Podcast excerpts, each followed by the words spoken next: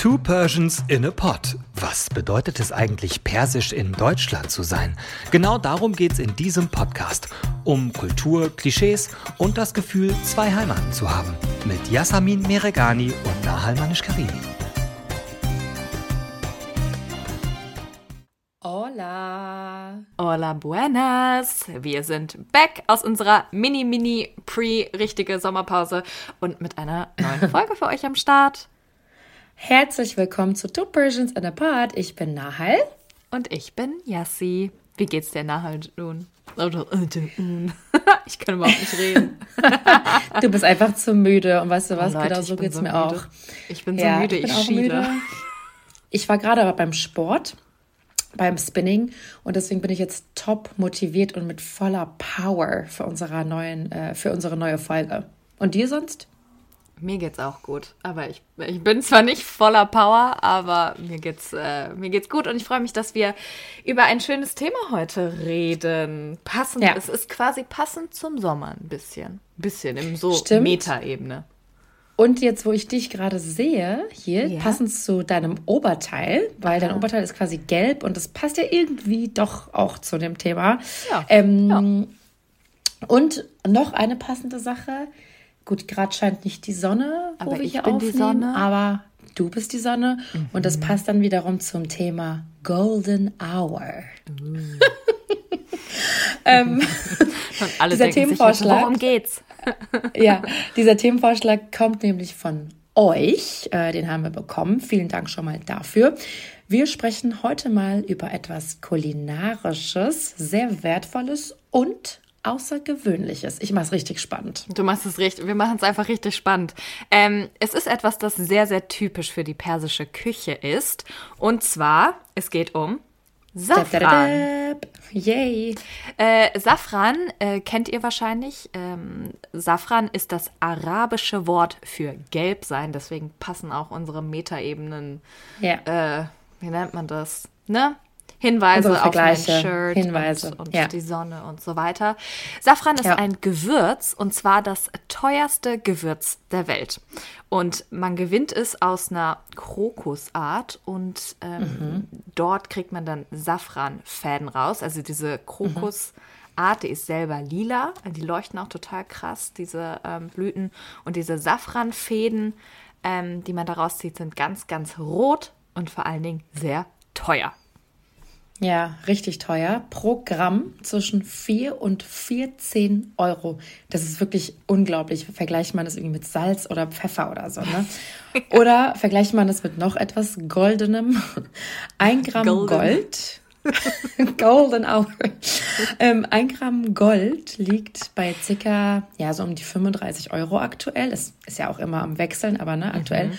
Und deswegen nennt man auch Safran das rote Gold der persischen und orientalischen Küche. Und jetzt denkt ihr euch, oh mein Gott, hä, warum ist das so teuer? Naja, das Problem ist so ein bisschen ähm, die Gewinnung von Safran, also ne, die Methode, mit der man es macht, ähm, wird tatsächlich per Hand gemacht. Und deswegen, ja, ist das ja einfach nicht so easy und kostet halt auch viel Zeit und dementsprechend äh, teurer für uns, die es konsumieren. Genau. Ähm, und ich habe ja, beziehungsweise wir haben ja gerade gesagt, das ist ein typisch persisches äh, Gewürz.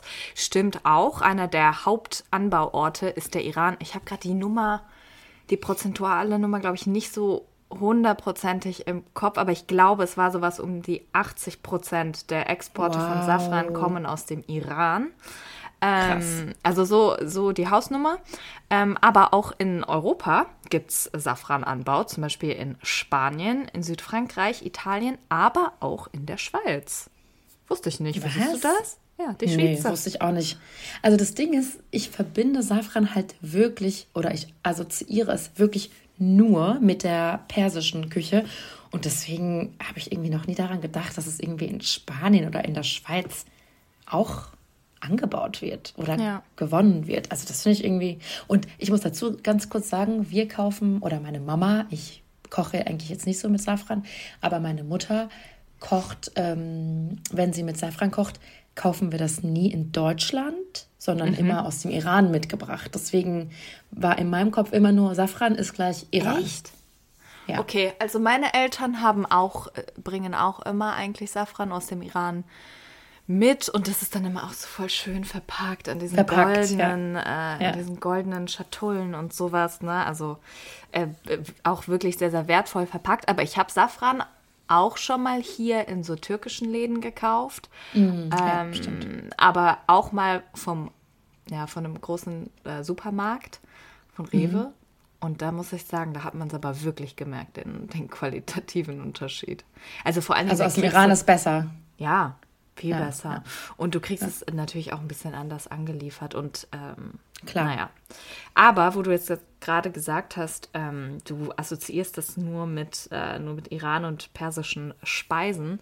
Ich habe mir, also ich habe wirklich so gedacht, ey, wie krass das einfach ist, wie teuer dieses Gewürz mhm. ist. Also vor allen Dingen, wenn man es so vergleicht mit, keine Ahnung, Kurkuma, ähm, mhm. Curry, Curry. So. Ja. Oh mein Gott, wir haben beide gerade Curry gesagt. Schön. Salz, Pfeffer und so weiter. Ähm, ja. Wenn man sich dann überlegt, wofür die IranerInnen bzw. die Menschen in so dem altpersischen Kulturkreis Safran verwenden, ist das, finde ich, ja. echt krass. Also, weil meine äh, Familie, beziehungsweise auch meine Mutter kocht ja auch sehr, sehr viel, ähm, die nutzt wirklich Safran sehr oft. Ja, meine auch auf jeden Fall. Und ich glaube, alle ähm, ja. persischen Familien. Also wir, man benutzt ja, ich sage immer wir, aber ich benutze es ja nicht. Man benutzt. Ähm, ich habe aber auch welches Safran. Hier. Wir haben auch schon mal zusammen für dich was gekauft, weißt du noch, als wir mal gekocht haben? Also als du für mich persisch gekocht hast. Ja, ja, ja. stimmt. Aber auch hier ähm, dann für den türkischen an, ja. Wir benutzen ja, wir IranerInnen benutzen Safran ja hauptsächlich schon für Reis, also für mhm. Basmati-Reis. Ähm, das macht es einfach auch schöner, so ja. Deko, wenn man es dann anrichtet. Ne? Mhm. Ähm, so aber auch für unterschiedliche. Genau, genau. Aus diesem roten Safran, aus den Fäden wird dann das ist so ein bisschen gelb. Das werden wir auch nochmal in die Story posten, auf jeden Fall. Mhm. Ähm, dann benutzt man es aber natürlich auch für so Schmorgerichte, was es ja auch in der persischen Küche echt oft gibt. Und es gibt auch Safran-Eis. Und ich liebe es. Soll ich was sagen? Ich habe das noch nie gegessen. nee. Doch. Ich oh mag sowieso nicht. Leute, wenn ihr sehen könntet, wie schockiert sie mich gerade über FaceTime anschaut. Nee, ich mag, also ich mag erstens persisches Eis nicht so gerne. Das hat ja auch so einen, ja, das hat ja so ein, wie, wie würdest du den Geschmack von persischem Eis ähm, beschreiben? Ja, Bastani. Es schmeckt, naja, es schmeckt anders als, als so ein bisschen halt mehr nach, Eis. Als Gelato. Ja, das sowieso. Gelato. Ich glaube, es ist so ein bisschen mehr so Sahne-like, aber für mich ist persisches Eis eigentlich gibt es nur zwei Sorten: mhm. Safraneis oder Glasnudeleis. Und das schmeckt ja total nach so Rosenwasser. Ja, es schmeckt halt, finde ich, fast gar nicht süß. Und dieses gelblichere, nee. ist dieses gelblichere das Safraneis? Ja, genau. Okay, genau. dann habe ich schon mal gegessen und mag es nicht. Shame on you. Oh mein Gott, ja, aber ich finde, das schmeckt so. Da, vielleicht muss man einmal dazu, äh, dazu sagen, wie Safran überhaupt an sich schmeckt. Also in diesen Schmorgerichten und im Reis und so weiter hat das natürlich mhm. nochmal ein bisschen andere Note. Aber wenn du das jetzt einfach nur so, so schmeckst, ähm, ist das schon ein bisschen bitterer, sehr aromatisch. Mhm. Äh, sehr vollmundig. Stimmt. Ach, ich kann es wieder, ich kann es wieder man braucht, beschreiben. Man braucht auch nie viel für, nee. wenn du zum Beispiel eine Platte Reis hast für mhm. vier Personen oder so, brauchst du auch wirklich nicht viel. Ähm, nee. Aber sag mal, Jessie, du hast ja gesagt, in Spanien und so wird es auch angebaut. Ähm, wofür benutzen das denn andere Kulturkreise? Für, also ich habe gelesen, ich wusste das vorher auch nicht, aber für zum Beispiel ähm, die Paella. Also die typisch spanische Paella, dieser riesige Reistopf, der mit entweder Fleisch oder Fisch und Gemüse und so weiter angebraten wird, der hat ja auch ja. so eine krass rote ähm, Farbe. Und ich glaube jetzt nicht, dass das immer benutzt wird, weil es wäre sonst wahrscheinlich einfach zu teuer. Aber in der ja. spanischen Küche wird das unter anderem für Paella ähm, machen. Kochen mhm. benutzt. Ähm, aber weil du ja gerade gesagt hast, wie krass das Ganze färbt, ne? Vielleicht muss man ja. einmal, einmal erklären, wie man Safran überhaupt, äh, also ich habe ja schon erklärt, wie man, äh, wie man das bekommt. Das sind dann nämlich Safranfäden, mhm. aber wie man das quasi überhaupt benutzt in der Küche. Und zwar ähm, diese Safranfäden muss man mit einem Mörser je nachdem, mhm. was für eine Art man möchte, äh, selbst klein reiben bzw. klein mörsern. Was man aber mhm. wirklich dabei sehr beachten muss, also wenn du so ein Naturding hast, so aus Holz oder sowas, die Farbe aus wirklich einem mini, mini bisschen Safran wirst du nie rausbekommen.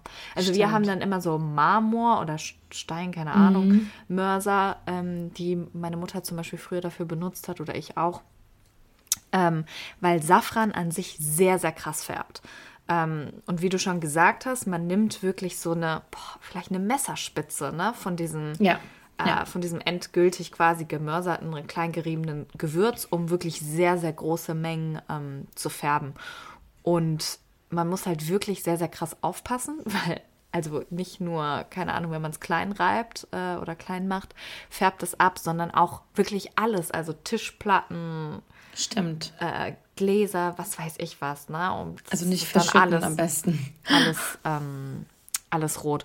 Und ich habe so eine witzige naja, wieder Anekdote dazu aus ähm, der Zeit, wo ich manchmal irgendwie bei meiner Mom so geschaut hat, wie sie so persische Gerichte kocht und so. Mhm. Und dann habe ich ja irgendwann angefangen, so ein bisschen persisch zu kochen. Mhm. Unter anderem bei einem meiner Lieblingsgerichte Sereshk Polo. Das ist so oh, ja. ähm, Reis mit Berberitzen, die unter anderem mit Safran angereichert werden. Ähm, mhm und äh, Mandeln und so weiter und dann so Hähnchen, da benutzt man halt ähm, ja, Safran. Stimmt. Und ich so, so gedacht, ja, ist ja ein Gewürz, ne? Machst du mal ein bisschen was drauf. Meine Mutter, die so, Nakon. Also mach das nicht, du musst viel weniger nehmen. Ja, sie weißt du, wie teuer das ist, wie wertvoll das ja. ist und so weiter. Ja. Und das ist schon wirklich ein bisschen länger her.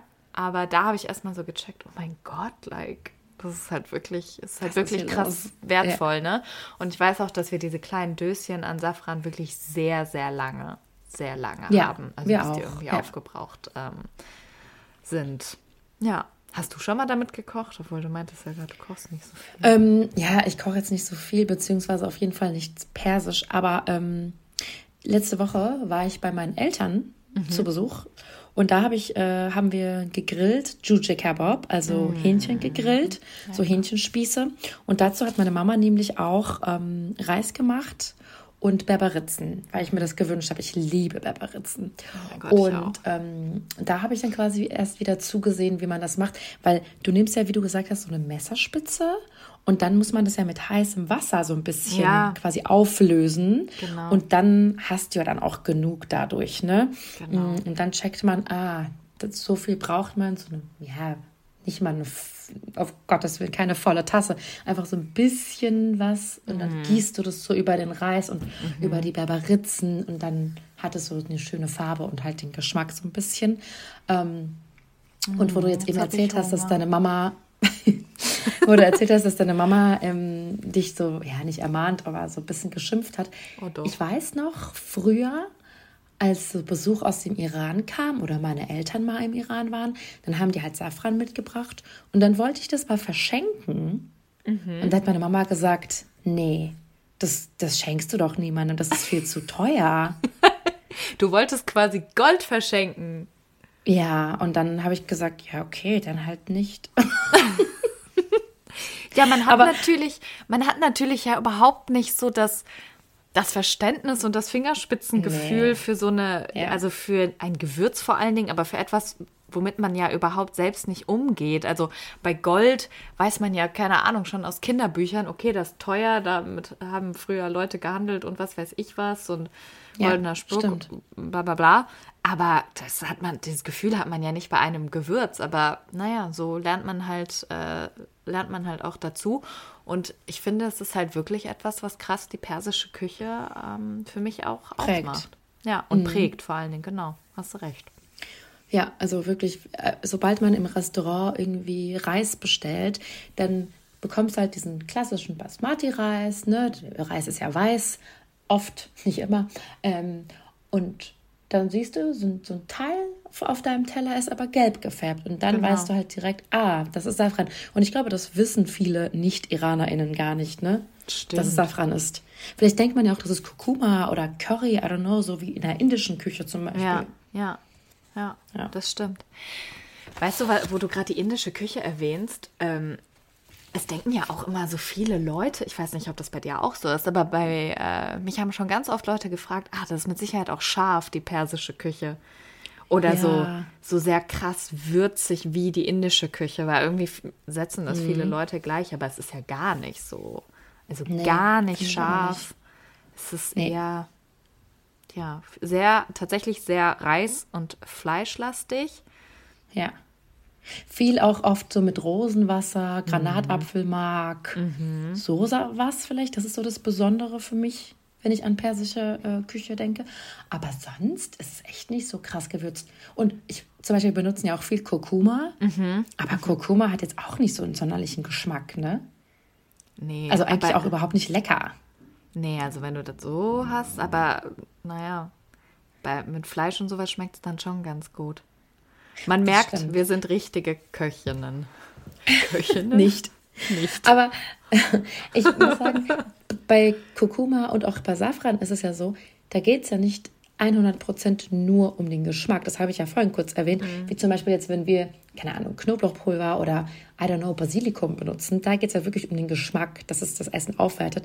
Aber bei, äh, bei Safran ist es ganz oft so, es geht um die Farbe und die Schönheit des Gerichtes. So, weil mhm. das Auge ist mit. Das ist, glaube ich, auch IranerInnen sehr wichtig, oh wenn zum Beispiel Gott, Gäste ja. da sind, dass das Essen schön aussieht. Und deswegen mhm. drapiert man das ja dann auch mit Pepperritzen, mit I don't know, hier noch ein paar Tomaten. Und also, ne, das ist ja ganz, ganz, ganz wichtig. Mhm. Und ich glaube, bei Safran ist es halt auch so eine Sache, eben weil es so wertvoll ist, nimmt man das so ein bisschen, um zu zeigen, hey, look, wir schätzen euch hier. wert, so, ja. wir machen das wir für servieren euch, euch das. Ja. Genau, wir sind ja. gute Gastgeber und so weiter, wo wir wieder bei unserem Torroof-Ding sind aus Folge ja. 1, Folge 2 und so weiter.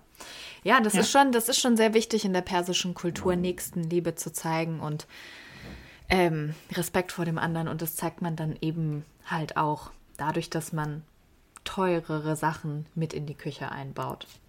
Eben. So. Und also ich glaube, das hatten wir auch schon mal in der vorherigen Folge irgendwann erzählt, aber mh, mm, wenn wir Gäste haben, wenn ich an meine Mama denke und ich weiß, uns äh, kommen jetzt Leute besuchen, dann macht sie nicht nur ein Gericht und kocht mhm. nur ein Gericht, sondern da werden drei, vier verschiedene Gerichte so richtig mhm. aufgetischt halt, ne? Und wie ich gesagt habe, so schön angerichtet und drapiert und I don't know. Und das ist halt auch so ein Teil ne, der mhm. Esskultur. Voll. Ähm, Hast du das immer, weil ich habe das eine Zeit lang oder früher, glaube ich, auch nicht so gecheckt, warum das so wichtig ist. Warum, wenn ich zum Beispiel bei meinen deutschen FreundInnen zu Hause bin, weißt du, da bin ich einfach, da bin ich einfach happy, wenn es da ein Gericht gibt und gut.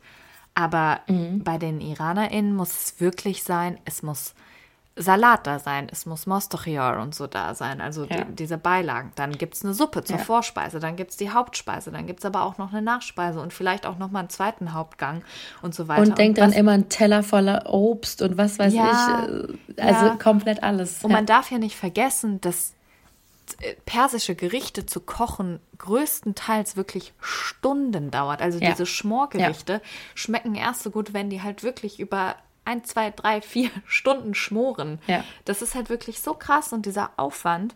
Ich habe früher ja. immer so gedacht, so, why? Aber ich habe auch jetzt kürzlich nochmal mit meiner Mutter darüber gesprochen. Das ist einfach, sie meinte auch einfach, das gehört einfach zu unserer Kultur dazu, Nächstenliebe mhm. zu zeigen. Und ähm, da ist man sich, man ist sich einfach nicht zu schade und keiner mh, mm, beziehungsweise scheut keine, ähm, keine, wie heißt es jetzt? Anstrengung für seine Gäste. Ja, ja, ja. Und macht das auch glaube, mit auch, Liebe. Ja. ja. auf jeden Fall Liebe. Also ich, ich nehme es auch jedem Iraner, jeder Iranerin kaufe ich das wirklich ab, dass sie das gerne machen. Mhm. Aber es ist auch trotzdem so ein Prestige-Ding. Weil nicht, dass dann die Gäste morgen irgendwo hingehen und sagen, oder bei den Manish Karimis gab es nur ein Gericht. Ich glaube, davor haben sehr viele IranerInnen auch Angst. Ja, es ist wahrscheinlich wie immer so ein Mix aus beidem, ne? Ja. Also ernsthaft gemeinte Nächstenliebe, ja. Gastfreundschaft, aber, aber auch, auch aka Prestige. Ja. Beziehungsweise, dass man halt nicht sein Gesicht verliert vor anderen. Genau, genau. Ja. ja. lecker. Also wir sollten auf jeden Fall bald wieder persisch essen gehen, finde ich, ja, Jessie. Ja, ich will. Wir waren ja schon mal essen und ich finde genau von unserem schönen Date im persischen Restaurant hier in Köln sollten wir ein paar Fotos äh, passend zur Folge hochladen, ja. dass äh, alle jetzt auch wissen, was wir meinen, wenn wir sagen, Safran auf Basmati reist. Wie bitte? Ja, und jetzt wisst ihr auch alle, wie ihr es benutzen müsst, beziehungsweise wie ihr es zubereitet und bitte nicht zu viel nehmen. Ihr braucht gar nicht so viel. Ja, und möglichst vielleicht eher, wenn ihr in Deutschland Safran kaufen wollt, aus einem persischen oder türkischen Laden. Genau. Und vielleicht nicht bei Rewe oder Edeka oder so. Ja, ja. ja, gut. Dann ja, sage ich mal danke fürs Zuhören. und vor allem auch nochmal danke für den Themenvorschlag. Ähm, wir mögen das immer, wenn ihr uns Themenvorschläge schickt, weil das einfach nochmal so ein Anreiz ist. Ne? Ja, ich finde das so. auch super. Vielen lieben Dank. Auch also mir. immer schön weitermachen. Immer schön weitermache. Ihr erreicht uns auf Instagram at two Persians in a pod und natürlich auch via Mail. Ähm, steht wie alles immer in den Show Notes. Wir yes. hören uns in zwei Wochen wieder und ja, auch wir gehen dann in eine richtige Sommerpause. Muss äh, leider sein, weil wir ja einfach zu viel weg sind und es sonst einfach nicht hinbekommen ähm, würden. Ähm, die wird auch etwas länger sein als drei Wochen, aber äh, keine Sorge, es ist jetzt noch nicht so weit und wir sagen natürlich Bescheid. Nein. Und solange gibt es ja auch über 20 andere Folgen, die ihr euch anhören uh. könnt. Ganz genau. Zum Beispiel zum also, Prestige und zu Torrof und so weiter. Ja, worüber wir gerade noch bisschen, gesprochen haben. Nochmal ein bisschen anhören und äh, nochmal ins Gedächtnis rufen, ne? ne? Ja. Ja, ne? finde ich auch. In diesem Sinne, tschüssi, ihr Lieben. Chodafes. Dir hat dieser Podcast gefallen? Dann klicke jetzt auf Abonnieren und empfehle ihn weiter. Bleib immer auf dem Laufenden und folge uns bei Twitter, Instagram und Facebook. Mehr Podcasts findest du auf meinpodcast.de.